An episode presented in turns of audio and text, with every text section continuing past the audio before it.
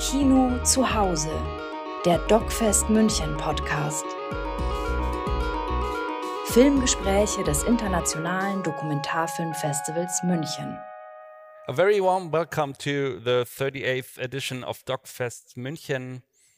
Very warm welcome to our viewers and also to our listeners of our new podcast, um, DocFest 2023 our second dual edition 130 films coming from 55 countries. And I'm very happy that we present in our program also the film Iron Butterflies by Roman Liubyi. It's a production from Ukraine and Germany from 2023. It runs in our section Power of Media question mark. And I'm very happy to welcome for a Q&A to the director of the film, Roman Liubyi. Very Hello. welcome. My pleasure. Uh, Roman, for all of us who haven't seen the film before the screening or before our talk now, um, we have to make a brief summary. Uh, in your film, you basically lead us back to the year 2014, the year of the Russian invasion on the Krim Island, also the year when the Malaysian passenger plane, plane um, MH17 was shot over the eastern Ukraine. Um, Roman, as we all know, things developed on large scale. Since then, Ukraine is now in the middle of a full scale war. Why did you decide to go back to the year 2014 for your film? Uh, we started this project in uh, 2019.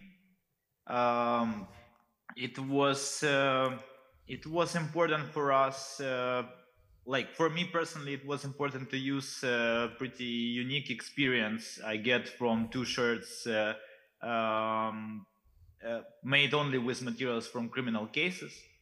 Uh, and uh, mh17 was like a bigger bigger um, bigger case and bigger film.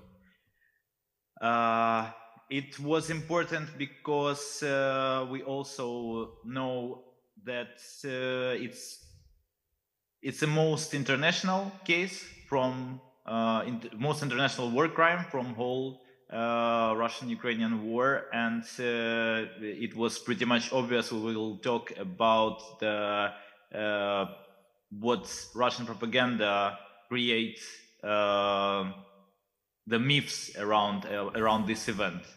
Um, and uh, well, yeah, it was uh, also uh, this film was a warning all this time before full-scale invasion. It was a warning that something will definitely happen because there is no consequences for the murderers after after this mass murder.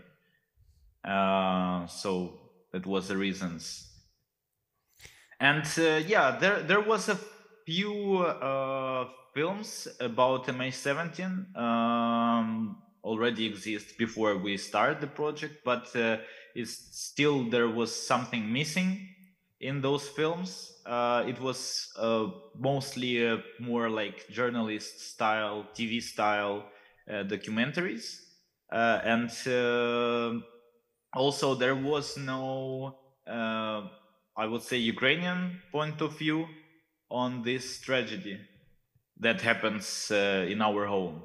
So, uh, yeah. Yeah, this is you're, you're, mentioning already something that's for me the incredible power of your film.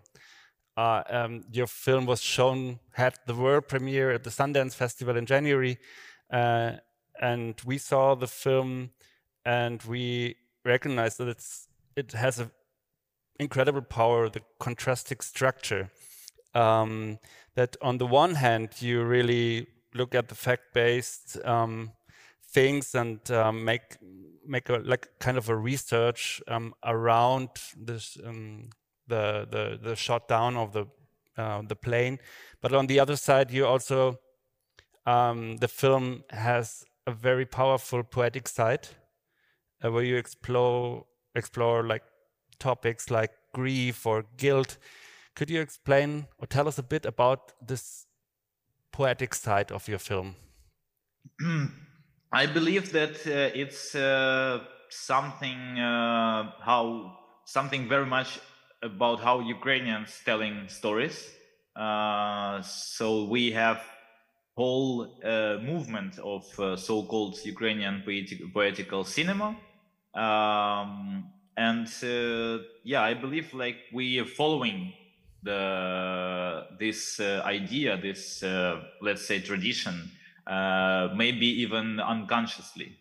Um, yeah, and I just it, it was just uh, organically for me to tell this story in this way. Uh, I I don't have uh, I have no idea how to tell it in different way. Okay, so so I will ask a more specific question. Maybe um, let's go to the title. Uh, it's Iron yeah. Butterflies, and it's also already a very powerful image. Um, it has the tenderness of a butterfly. It has also the destructive power of iron uh, yeah. and a rocket. Um, what's about the title? Could you could you tell us about the title? Yeah, you most uh, uh, almost uh, uh, already said everything about the title. So uh, we was looking for it was working title for the project, but we we we keep it. Um, it's yeah, it's it's a weapon. It's actually the the shortest description. What exactly kill uh, all all these people is uh, shrapnel from from uh, Buk missile in the form of uh, butterfly in in the shape of butterfly, uh, and uh, in another hand, it's uh, uh, so it's dark and aggressive, and in the same way, it's uh, poetic and have this uh, air. Um, yes. Oh yeah. So you decide for let's say this poetic part of the film black and white and also you blur faces of actors. How is your take of reality let's say in this part of the film? Uh, sorry again uh, how, how is uh, your take of reality? You you work with actors. You mm -hmm. work with very like let's say um yeah fictional uh, scenes. how is your take of reality i'm using this comparison to to explain how it works for me. So if to compare this film with a non-fiction book uh, then uh, documentary part is uh, like uh, excerpts from uh, newspapers magazines uh, like personal pictures photos and fiction part is like black and white illustrations between the chapters of the book so uh, uh, it's giving for us for audience i believe giving this um, like filling the gaps in a storyline first of all it's giving this personal level of perception um, and uh, yeah, like make it much uh, mm, more rich. Um, and uh, yeah, it's for me just a very uh, uh, useful tool. It's uh, I don't have to look for the for the words. I already know what to say with with movement, with gesture, with body language. Um, so I, I'm already I, I have many things to say right about this uh, about this tragedy, and uh, for me it's very uh, uh it's easy to to to tell it with with movement. Hmm. Another layer of your film is obviously the very clean layer where you show um, the court of justice in Den Haag we follow the search for truth, um, also the jurisdiction in absence of the guilty. Um, what is the point for you in a verdict against guilty that aren't present? I I think it's uh, it's it's it's. I believe it will be a kind of point of crystallization for a whole uh, big uh, trial against whole uh, Russian war crimes. Uh, the well, this is the this is the like the point of the trial. But for now, it uh, seems a little bit ridiculous, like uh, some ridiculous amount of money, like a penalty, and uh, um, and imaginary um, uh, life sentence. So uh, it's it's actually changed. For now, I think it's changed almost nothing because uh, for Russians, I guess they making fun of of it. They like it's it means nothing for them. So yeah, for now. Do you connect hope with the Court of uh, Justice in Den Haag? Well, yeah, sure. Uh, as I as I said, it's uh, it can be a very uh, uh important uh, beginning of the of the huge trial. Uh, it, sure, it's it's it's changing. The trial changed a lot of in in in international um, relations between Ukraine and uh, and Netherlands, uh, I, I I can feel it.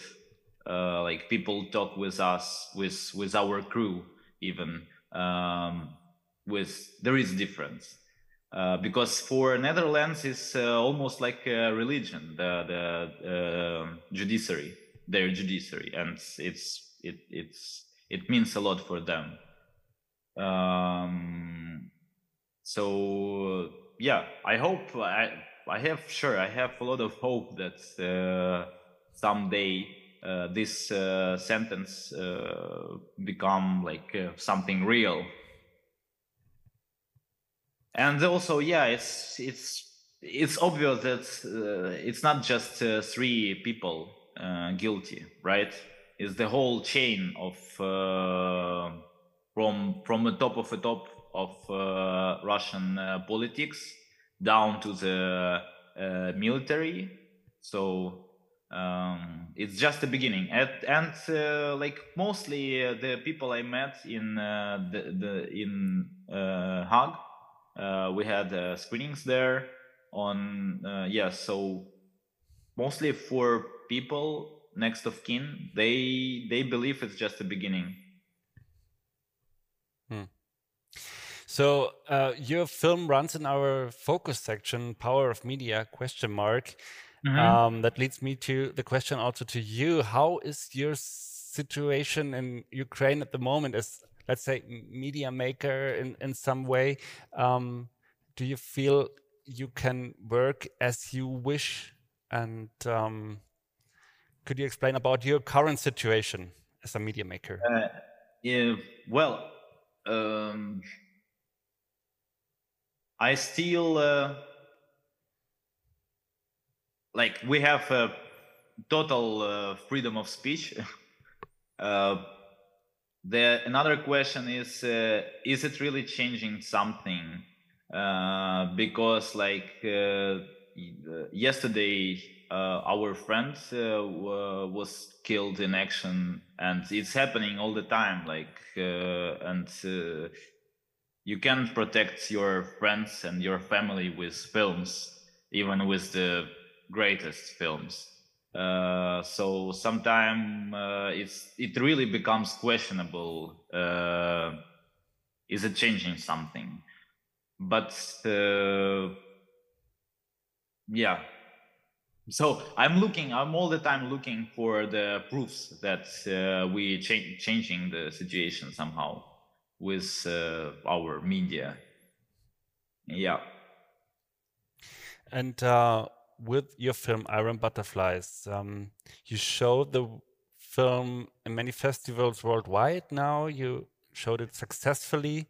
So also on this, congratulations from our side. Um, how was the film received uh, with Ukrainian audience? Uh, it's uh, it will be just uh, premiered in Ukraine in a month. uh, less than months, and uh, on uh, Docudays festival, and then in two months we will have uh, theater run.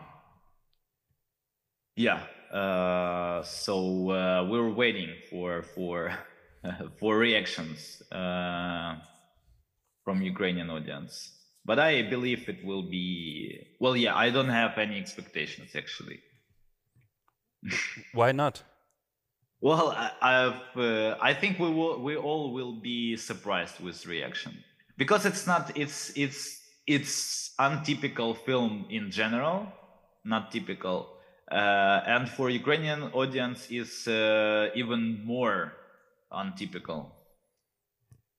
But you said before you are like connecting with a poetic Yeah. Ukrainian language. Yeah, it's true, but mostly people in uh, in uh, in Ukrainian uh, uh, theaters, uh, people mo- like regular people, mostly watching uh, like Hollywood films. Uh, it's it's it's just started. It, uh, like Ukrainian produced films uh, just start the um, just start to develop actually.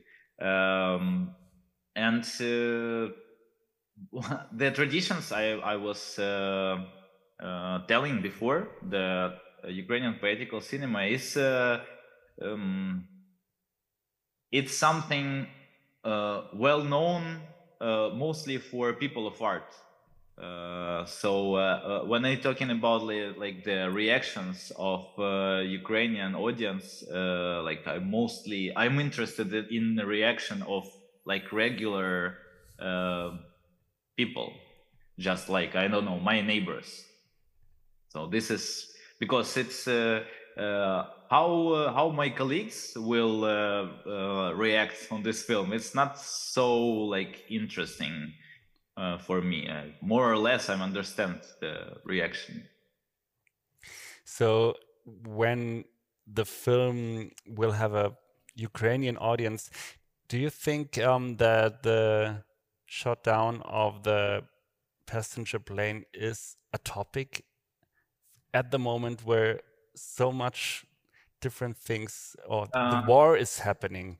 So what um, can mentioning the uh, something that happened like eight years or nine years ago um, Uh, have it's totally yeah. sense. Uh, I I think I believe that uh, most of Ukrainians uh, clearly uh, remember that day.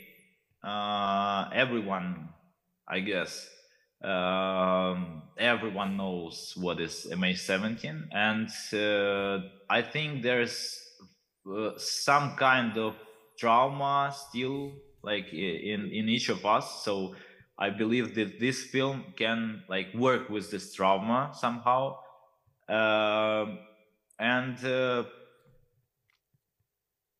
there is also pure uh, like a clear connection between uh, uh, situation we have now, the the uh, the full scale invasion, and uh, another uh, stage like of Russian aggression aggression against us, uh, and uh, the uh, the very beginning of the war.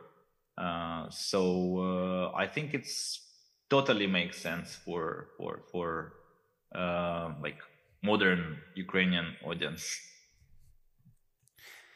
Roman, are you working in different projects at the moment as well? You, you mentioned you are right now in the kind of editing um, headquarter. Uh, what are you What are you working? What, what are you cooking at the moment? Uh, what else topics? Um, I'm working uh, now with my colleague. Uh, she making a film about three veterans um, for uh, eight years. She following um, uh, their returning uh, back home from from war and how how the how they like uh, find themselves uh, through all these eight years. And now, when they just find themselves back, uh, new war started. So this is the the one thing I'm working uh, as an editor, uh, helping her, Yul- Yulia Gontaruk, she's she's name. And uh, also in the background i'm working on a, on a cartoon uh, for kids. Uh, it's not connected with war anyhow. It's based on ukrainian folklore. Uh, it's called unholy power. Uh, i just feel that it's vital for for um, for ukraine now to have uh, animation films for kids and uh, yeah, a few other projects like uh, um, frontline stories, let's say, mostly for free online access on on a YouTube page of our collective Babylon'13. Um, Thank you so much, uh, and good luck to all the projects you are working in. And uh, we really hope that uh, the the time when you don't have to make films about war anymore will be yeah. will come soon. So, all the best yeah. Uh, to you, to Kiev, and um, to our audience and listeners. You have the possibility to see Iron Butterfly by Roman Liubyi until the twenty first of May on uh, our website and also one more time uh, at the festival on May 13th in the Film School Munich. Roman, thank you so much for joining us digitally and all the best. Thank you so much. The film is also nominated for the Kino Kino Audience Award, and you have the possibility to vote for the film digitally.